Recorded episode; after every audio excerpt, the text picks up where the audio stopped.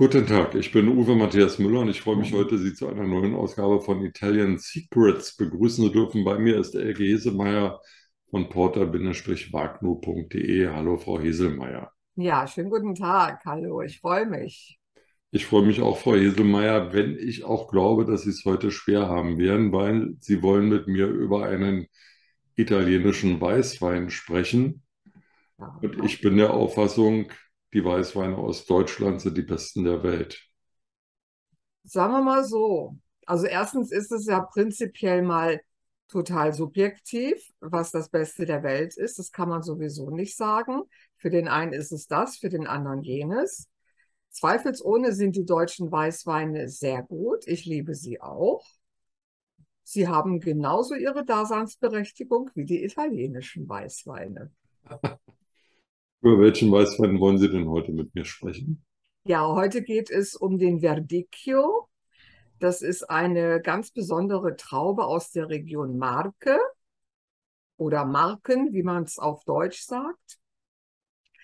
Da haben wir eigentlich zwei große Dockgebiete, was diese Traube betrifft. Einmal Verdicchio dei Castelli di Jesi und dann haben wir noch den Verdicchio di, wie heißt das? Matelica, genau, Matelica. Aber über den, um den geht es heute nicht. Wir reden über den Verdicchio dei Castelli di Jesi. Das ist ein Gebiet in, ja, rund um Ancona letztendlich. Und es ist ein Dockgebiet seit 1968, genau gesagt. Seit 2010 ist es auch sogar DOCG für bestimmte Weine. Also die DOC-Weine sind dann der Classico Superiore, Classico, dann haben wir noch ein Passito, das ist also ein Dessertwein. Und wir haben auch aus der Traube einen Spumante. Und die DOCG, das sind dann die Reserva und Classico Reserva oder Reserva Classico, so heißt der, genau. Und wir haben hier insgesamt 25 Gemeinden, die eben zu dieser Region Verdicchio dei Castelli di Jesi gehören. Hauptträger ist natürlich die Ortschaft Jesi mit einem ganz, ganz tollen Castello, mit einer wirklich wunderschönen Burg, mitten in der Stadt gelegen Obendrauf auf der einen Seite haben sie sogar ganz normale Wohnhäuser. Das heißt, die wohnen quasi auf diesen Mauern von dieser Burgruine. Und mittendrin haben wir dann diese Enotheka, wo wir dann mit unserer Einkäufergruppe zu den Verkostungen waren. Wir haben ja ganz am Anfang haben wir sehr, sehr viel über diese Region gelernt so ganz allgemein, was hat der Verdicchio an sich, warum ist der so besonders?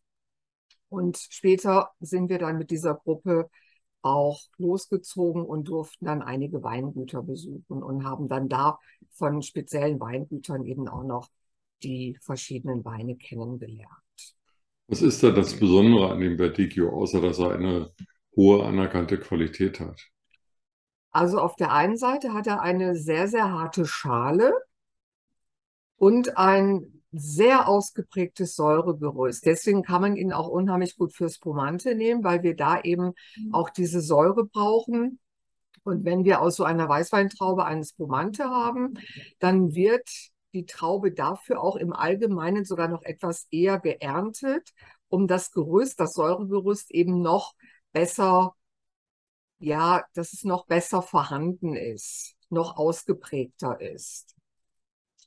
Und das hat man aber auch erst vor einigen Jahren erkannt, dadurch, dass er so eine so ein schönes Säuregerüst hat und auch diese dicke Schale, ist der Verdicchio oder ist die Traube oder der Wein aus dieser Traube sogar unheimlich lagerfähig. Mhm.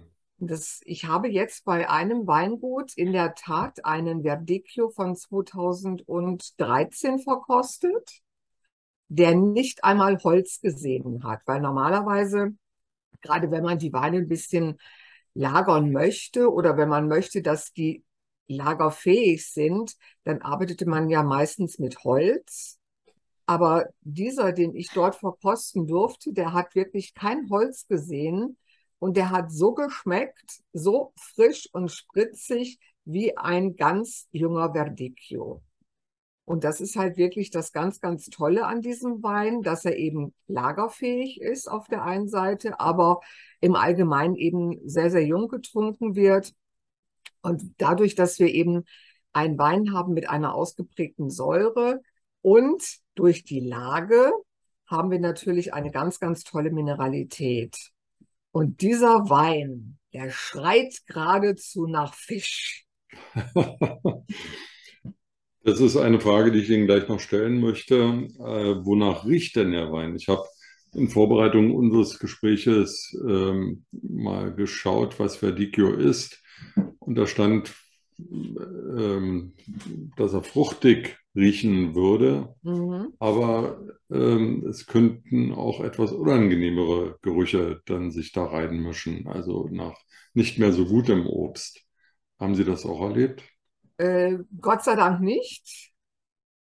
Also die, die ich verkosten durfte, die haben wirklich alle eine, ja, ein ganz, ganz tolles Bouquet gehabt. Wirklich fruchtig, diese typischen Fruchtnoten eben, dann eben nicht nur das Fruchtige, sondern auch ein bisschen floral. Also einfach toll. Und dann eben, was ganz, ganz ausschlaggebend ist für diesen Wein, auch für mich, das ist diese Mineralität, die hm. wir drin haben. Gut, also Sie haben das Geheimnis schon gelüftet. Man trinkt den Wein zu Fisch. Den gibt es ja. ja in der Gegend von Ancona, denke ich mal, reichlich.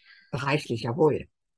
Wie sollte denn der Fisch sein? Gekocht, ähm, gedünstet, gegrillt? Also am allerliebsten gegrillt. Und da würde ich vorschlagen, wenn wir jetzt gerade nicht in dieser Region sind und nicht in einem dieser Restaurants, wo man dann so toll zu dem Verdicchio auch den Klasse Fisch essen kann, dann am besten hier in Deutschland zum Fischhändler des Vertrauens gehen. Die haben ja auch ganz, ganz oft, weil dann wollen wir natürlich auch ein richtiges Menü haben und versuchen dann beim Fischhändler auch als Vorspeise vielleicht einen Pulposalat zu bekommen oder einen Meeresfrüchtesalat. Und anschließend würde ich vorschlagen, suchen wir uns einen ganz tollen Fisch aus, den man sehr gut grillen kann. Also entweder eine schöne Dorade oder auch mal so Garnelen oder Scampi-Spieße, die man auf den Grill legen kann. Und was ganz, ganz wichtig ist, man sollte, wenn man gerade mit einer Gruppe zusammen ist und den Verdicchio genießt, dann sollte man immer so ein paar Flaschen in Reserve in der Kühlung haben, weil der schmeckt einfach nur nach mehr.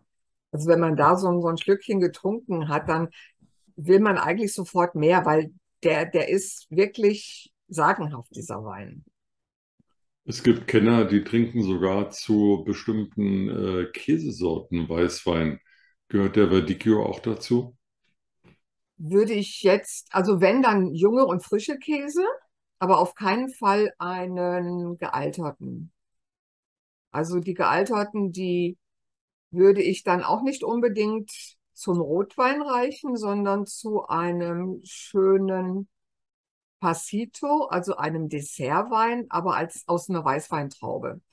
Ein Sommelier zum Beispiel oder auch ein Käsesommelier, der reicht in erster Linie auch eben diese oder so ein Passito-Wein zum Käse. Also das, was wir immer so sagen als Deutsche zum, zum Käse-Rotwein, das ist gar nicht so unbedingt mhm. gegeben. Also eigentlich sagt der Käsesommelier eher einen schönen Passito und dann stimmt es.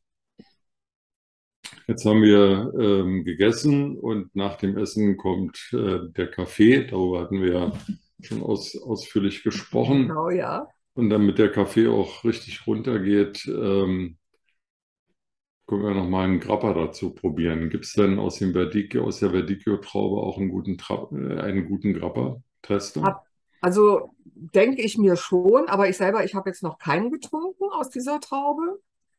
Ich habe halt meine Grappe eigentlich so aus, dem, aus der Region vom Gardasee. Da werden die dann aus den Amarone-Trauben gemacht, also aus dem Trester der Amarone-Trauben oder halt auch aus weißen Trauben vom Gardasee. aber Verdicchio habe ich jetzt so noch nicht kennengelernt. Na, dann haben wir noch was vor uns, Frau Heselmeier. Ja, genau, müssen wir unbedingt mal ausprobieren. Dann danke ich Ihnen sehr. Ich muss jetzt los zu meinem Fischhändler des Vertrauens und bei porter-wagnu.de gibt es bestimmt ein Verticchio, den man sich dort. Ja, da, Da ist er. Ja. Genau. Ja, super.